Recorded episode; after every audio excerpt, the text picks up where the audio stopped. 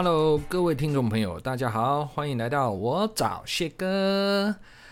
嗨，今天想要跟所有的听众朋友，还有我的现在的徒儿们，啊，聊聊一个话题哦，就是所谓得失心这件事情。那其实我们现在啊，快要到学测了，然后高三生，其实我们每年到这个阶段破百了嘛。好，时间倒数已经破百的情况下，啊、我们都可以看出来哈、他会开始焦虑。那开始焦虑哦，不外乎是什么情况？第一个，上课啊，那个光是我们在台上看下去的眼神，就觉得第一个，啊、呃，他可能话有点多啊，话有点多。比如说是上课跟我的回话，那当然谢哥是完全不在意的啦。我本来就是互动性比较强的老师哈、那第二个就是他的个性会比较暴躁。哦，可能稍微一些言论上哈，他就比较大声。那还有，不然就是哈，这个精神疲乏累，不然就是完全没有说，也不是说上课想睡觉，可是他就郁症乏力。那不管如何，我觉得考前症候群多多少少都有啦。那其实会这种情况发生呢，我觉得很多时候应该是什么情况呢？就是我们的得失心。那为什么高三哦会开始得失心又跑出来？其实以前也不要说以前了，如果在意成绩的同学们来说，你们得失心本来就会重嘛。哦，那从我们国中开始，其实最快有得失心应该是国中吧。那我觉得国小那个应该还好，因为那个并没有所谓的校排名，OK，然后分数都给的很甜。那国中开始哦，如果在嗯，怎么讲？你是很竞争的区域来说，比如说大都会，好，北中南，好，就是台北、台中、高雄，好，这样的大都市的情况下，本来就有竞争。那特别是家人给你的期许，我觉得国得失心你应该从国一开始就出现了。啊，家人给你的期许，然后你可能不是转化转化成动力，而是把它转化成压力。啊，再就是同侪之间的比较。还有，你觉得自己可以更好，好，以上三个原因促使你那个时候就开始出现好患得患失的情形。那第一次会出现患得患失，通常是国三啦。为什么？因为国三阶段开始，你们会有模拟考。那模拟考并不是一般所谓的你校内的评比而已嘛，它就是有一个区域，有一个范围，那考生人数就会增加许多。那甚至你那个范围内的一些强校，它就跟你一起比。那同样的都是同一份卷子的情况下，就可以排出那个排名。OK，所以呢，你们应该在国三的时候就已经经历过一次了嘛。所以我们老实说，国三生活其实在每一个世代来说都是压力很大的啊。为什么呢？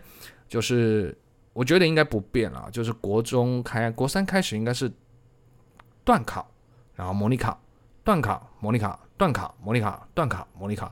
就这样的固定的循环，比如说你读完一个进度没多久，两个礼拜后模拟考又来了，模拟考考完没多久，段考又来了，哦，所以其实我觉得你们都已经到了高中了哦，这个得失心，如果在国三那个时候并没有找到排解的方法的话，那么你现在出现绝对是必然，因为这个时候跟国三的会考压力是我觉得不能评比的，因为你国三会考再怎么样。跨区的学生少，可是你在学测不一样啊！你你要决定你未来大学要要读的学校，然后你要离开你自己的家乡，所以就变成说，用分数来决定你的未来的情况下，那个压力可想而知，一定大的。所以我在这时候，如果听众朋友你本身是爸妈的哦，我也跟你分享一下啊，真的啊，我们这个时候尽量少一点苛责。啊，特别是你的小孩是高三，啊，要面临学测了，我我觉得苛责可以全部都不要提到，啊，我觉得温柔的鼓励，甚至敞开心跟自己的小孩子聊聊天，我相信啊，我相信这个会比看到成绩单说，哎呀，你怎么只考这样的几分？模拟考这样子可以吗？我觉得用质疑的口吻，啊，然后怀疑的心态去看自己的小孩子，我觉得这可能比较。不好啊！这希望家长啊，如果老师谢哥的听众朋友，你是我的听众的话，又是爸妈的话，那我建议啊，换个方式来说话会比较好。因为我们都当过学生，我们也知道高三这个阶段，其实他也同时间要顾进度，同时间又要顾到模拟考，然后他也对自己有压力。那么，其实作为家长的这一部分，我们压力可以减少。OK，这是我第一个要诉说的哈。那第二个，我不觉得得失心产生是坏事，即使它会反映在你的学习状况上没有很好。好，状态反而更差。但是，但是，也就是因为你有得失心，可以看得出来你会在意，你会在意，那多多少少你会想方设法努力去改变现况。不敢说你改变的现况改变的很多，好，我们不要去讲这种过度自满的话。但无论如何，你一旦得失心产生了，你不会想要让自己一直沉湎于现况。好，我相信多多少少你就会冲一下，冲一下。其实我蛮想跟我的徒儿们，不管你是在几岁被我教到的，因为出社会会有出社会的得失心嘛，或是现在你本身就是考生，好，你是老师的听固定的听众，我跟你说哈，我们都要有管道去抒发。再来破百天开始，我们多数都开始，请跟自己比就好了。你只要努力的、踏实的，照你自己的读书计划去走，然后排名的东西先把它丢到后面。那你去审视你这一次模考出来之后，每一个科目，好，你的答对率有没有提高？还是说，诶，你哪一部分又错更多了？用这个角度来看事情。好，为什么我希望你用这个角度看事情啊？首先，我们一定会错，不管你哪一科，哪怕你是再强的高手。我们在每一个科目上都会有错误 miss 掉的地方，那么模拟考它就是一个检定考嘛，检定出你这个阶段的学习效果如何，我们把自己错误的地方修正好，一定要做这个动作。为什么？代表你会错，代表就是你这个阶段不熟嘛。那你不熟的情况下，你把它搞懂，难保学测就考出来啊。而你因为有订正。一旦考出来了，你不就是拿到分数了？OK，所以其实哦，我我通常会跟在在校生哦讲一句话：不管哪一个科目哦，高三上学期的所有的考卷都把它留下来。你在考前的时候把各个科目订成很多本，然后你考前一个月其实就不断的把你过去错误的地方好再次做过，再次读过，让自己不要犯第二次错。好，你先把这个心态建立起来，然后跟同学的比较啦，好，比如说区牌啦，好，顶标啦，好，这个前标啦，那些标全部都丢在后面，不要去看。你只要记住，做好每一次的修正，我保证你，真的是保证百分百，你未来学测错误率只会降低，因为你不断减少自己不懂的地方啊。所以啊，我觉得你们就用这个心态，保持这个心态，不管你是参加区域大型的模拟考，还是说你学校老师自己额外买的卷子的那一种小模拟考，你都用这种方式来面对它，然后把排名置之于后。那当然，如果你考很好，恭喜你。可是你们不要自满，为什么？就算你考再好，你满级分又怎么样？你还是有错误的地方嘛。那么我们其实是战战兢兢的。把每一次的错误都把它修正过，目的是要让我们在考试的那两天、那三天，让我们的错误率降到最低。那这样子我们会成功。那既然是这样的情况下，为什么要在意一时的排名呢？当然，你考得好，谢哥，其实我的学生都知道，我会给你鼓励。那个是鼓励你这个阶段，诶，你有踏实的去读书，然后你很努力的去争取。好，那当然没有做到的同学们，我希望这一 part 你们一定要听，因为天无绝人之路的。好，你相信谢哥，天无绝人之路。然后很多时候我们会因为患得患失的心情，然后读书起来欲振乏力，绑手绑脚，甚至到考前三十天产生了一个念头，我再加个三百六十五天。我告诉你啊，现在已经不乏出现这种言论了。然后不乏出现分科，好，那高三生他们其实第二阶段就是分科测验，就你们上一个课纲的叫职考，好，那谢老师哦，谢哥的年代我们叫做联考，就是要读书读到七月一二三号。OK，那这些心态我跟你讲，非常非常要不得，你们千万不要出现这种心。哦，为什么呢？一旦你有这个念头，那我告诉你，这个阶段你怎么会踏实读书？因为你脑海中你多巴胺就会分泌啦，浓度增加了，反正我时间还够。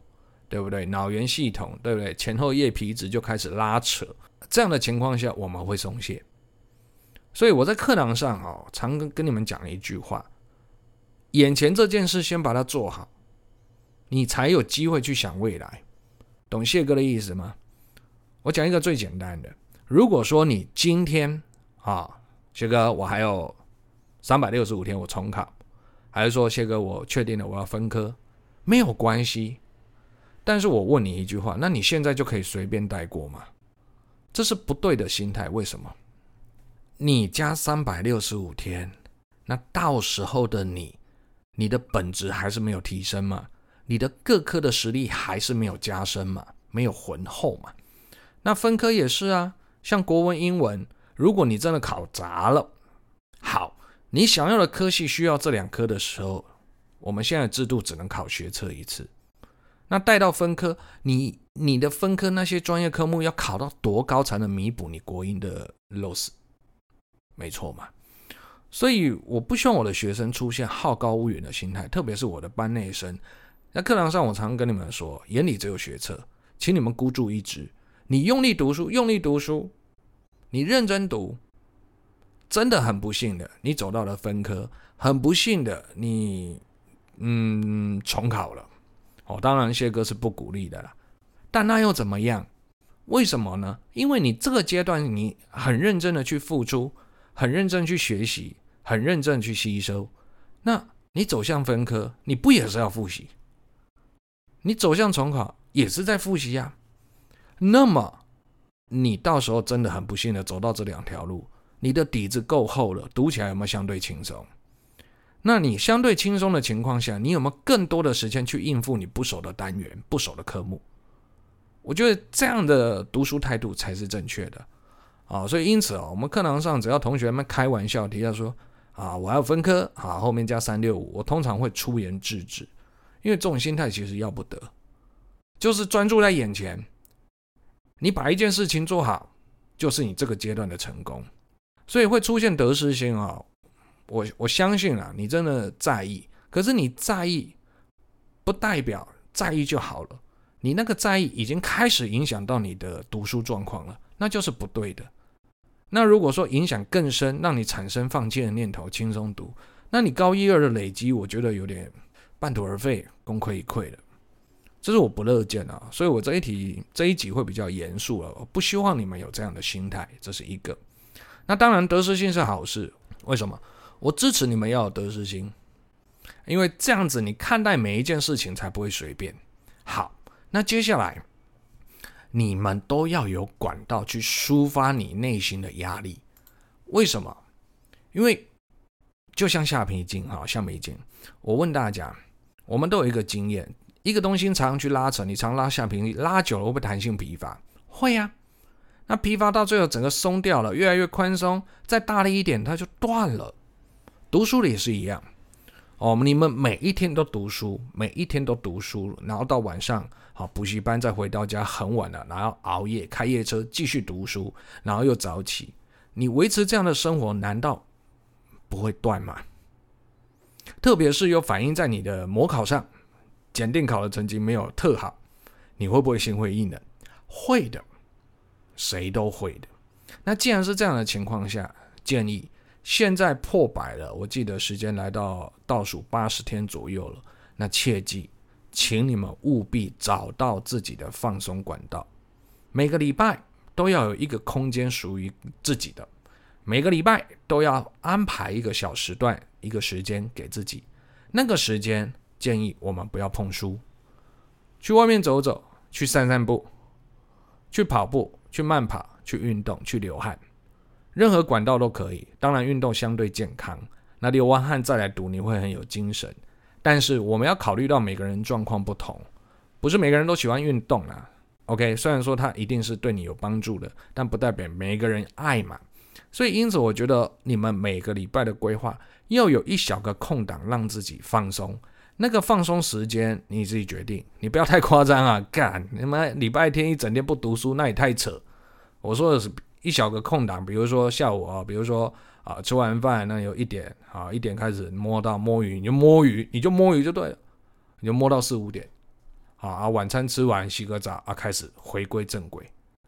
啊，那当然，谢哥是这样子的人啊。我如果没运动的话，我就看漫画。我的学员都知道，我喜欢看漫画。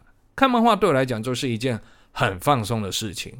那当然啦，你们这一代来讲，嗯，应该都是看电脑跟手机啦。那我建议啦，就是看能不能不要碰触这两个。嗨，看能不能不要碰触，因为这两个东西其实会上瘾。好，你们应该都知道谢哥在说说什么。就像我们探讨理性的作文，常常提到一个概念、一个名词，叫做“手机成瘾症”嘛。我不希望你们就是把放松的时间是花在滑手机上、跟看看电脑上、打电脑、打游戏上，就是做一些温和的事情。OK，那做过了，放松过了。这个时候你再回来读书，不然我跟你讲了，要从头到尾坚持到底，不外乎一些人做得到了，但那些人终究是少数啊。所以我觉得你了解自己的读书状况是很重要一点一件事，你了解自己什么时间点读书最有效率也是很重要的。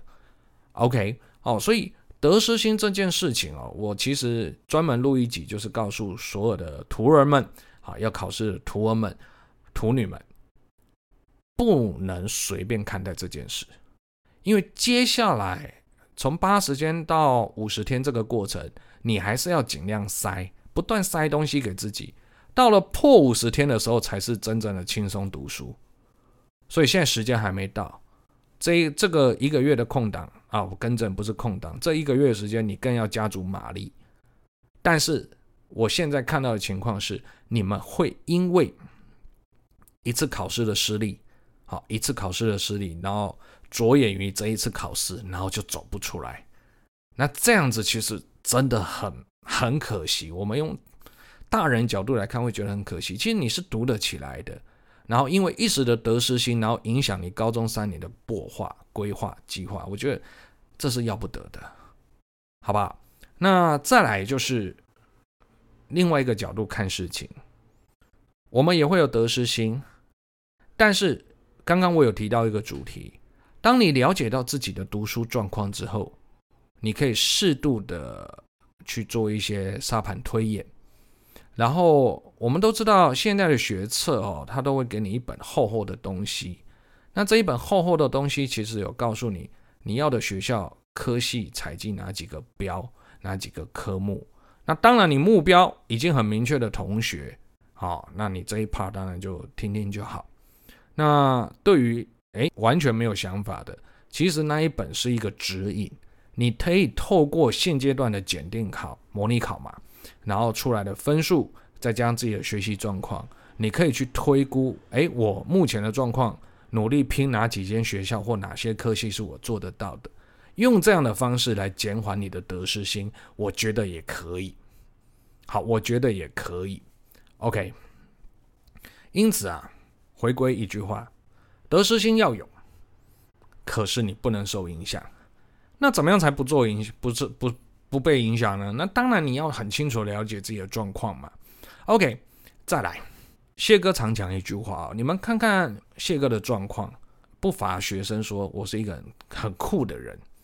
啊，很酷的老师，就是很少有人可以看到集所有悲惨于一身的人哈，然后在台上这样讲课。最近还有同学啊说我上课好像在传道，说我很适合去演讲，我听了就喷饭，一直笑，没这回事。基本上啊，纯粹就是我个人的经验比较特别，真的是特别啦。其实放眼全台湾教书的啊。要遇到我这样的情况的不多了啊，不多了。所以其实谢哥的话，我会告诉你们我经历过的事，而且我一定会说。那不是要同学你们带着呃同情的眼光来看谢哥，没这回事。我从不在意你有没有同情我，不在意。但是为什么我一定要跟你们讲？那如果按照你们现在得失心就开始患得患失啊，觉得完蛋了，哇，这个天要崩塌了，然后我考不上了，完蛋了，我就完全的负面思维。那请你看看，你认真的看看台上这一位。我走过了多少的坎坷，我跨过了多少的深渊，然后外在的那些厄运没有击倒过我。或许有一阵子我被击倒过，但我爬起来了。那现在我可以跟你们侃侃而谈，我可以跟所有的徒儿们、跟我的朋友们、跟我的家人们谈笑风生。说实话，我也克服了这个过程。那么，我现在呈现在你们面前的这个样貌，这样的谈吐，其实你们把它放在心中。为什么？我不敢说在学习学习的这一条路上，谢哥是你的榜样，因为我不是一个很会读书的人。但是在其他方面上，你们真的可以把谢哥放心中。未来在你们成长的过程当中，你还有大学要念，很多学生还有研究所要念。念完了就没了？没有啊，你还要出社会啊。所以比较这两个字是不会消失的。我现在也会啊，只是相对的，我有我的方式去排遣，我有我的眼光角度去看待看待一些事情。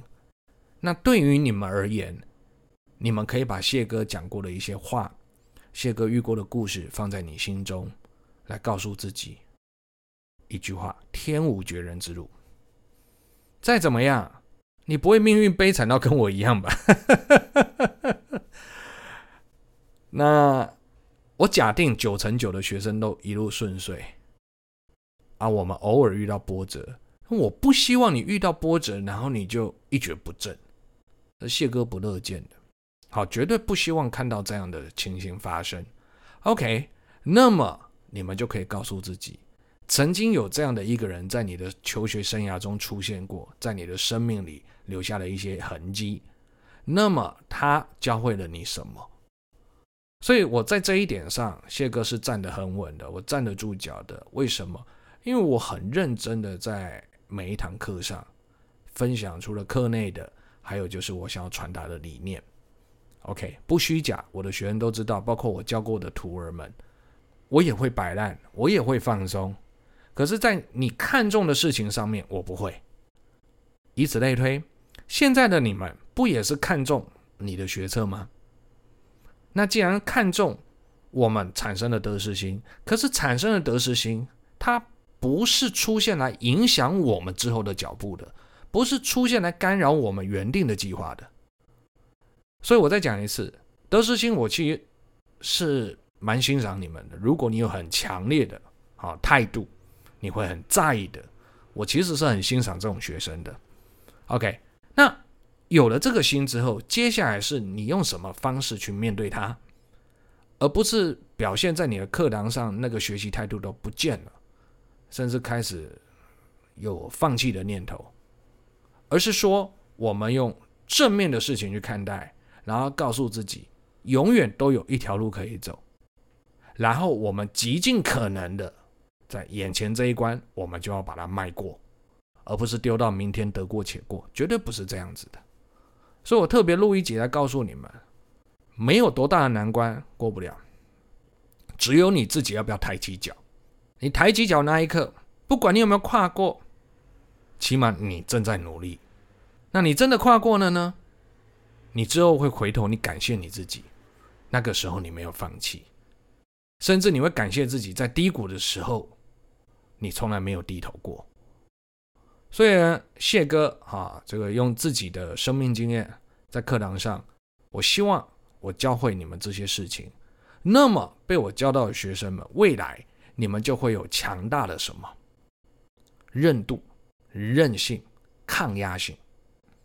我到现在也是跌跌撞撞，包括我在教书上，包括我在跟各大补习班接洽，没有没有顺遂的事情啊，从来没有啊，没有一一不可及的事情，从来没有。到现在还是一样，都是一样的，但那又如何？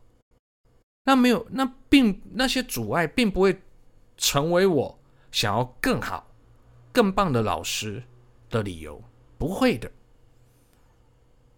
或许我可以看淡，我也会选择看淡。可是只要我执着的事情，我就要努力去把它达成。所以我透过这一集，想要跟所有的徒儿，包括我的听众朋友，还有一些家长，好，老话一句，身为家长的我们、你们，我们尽量在考生面前，我们多一点关怀，少一点苛责，多一点温柔的言语，少一点责备的话语。那如果是我现阶段的徒儿们，你们真的要听进些哥的话，修正好每一个阶段的错误就好了。排名、顶标那些东西，区牌丢到后面去，不要去在意那一块。你要在意的是我有没有越错越少。而我的已经毕业的出社会的徒儿们，这一集我希望你更要听，因为。求学阶段的困厄、挫败，跟出社会要面临的事情，出社会我相我相对个人认为啦，比较大。你稍微一步走偏了，稍微一步踏错了，影响是很深远的。不像我们读书还可以再回头，就像刚刚讲的重考，对不对？好，所以得失心会跟着我们一辈子，这是我要下的结论。那我也觉得有得失心是对的，是好的，是好的。只是我要如何让得失心变成好的，而不是影响我生活上变成负面的心态，那就是一个点了。所以记住，今天我分享一个，每个礼拜不要读书把自己逼太紧，给自己一个放空时间，这很重要。那我个人还是诚心建议啊，就像我现在有空有时间，我就会慢跑，流流汗。因为我没办法剧烈运动，可是我每一次流完汗之后洗完澡，这个很舒服，非常放空，而且精神是好的哦。所以谢哥不止一在课堂上跟你们分享，好，就礼拜天或礼拜六找一个时间点去做一些自己喜欢做的事，然后远离课本，但不是一整天哈，一整天我就会打爆你，有没有听懂？OK，所以呢，记住。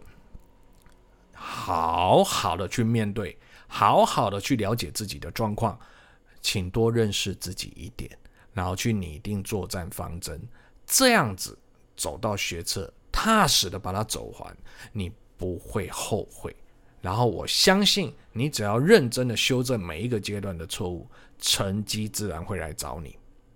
OK，好啦，那这一集谢哥就讲到这边了。好，感谢所有的听众朋友，那也谢谢大家持续的帮我订阅跟分享，谢哥会持续的和所有的听众朋友在空中相会，每星期好在空中相会，那我们今天到这边喽，谢谢大家，拜拜。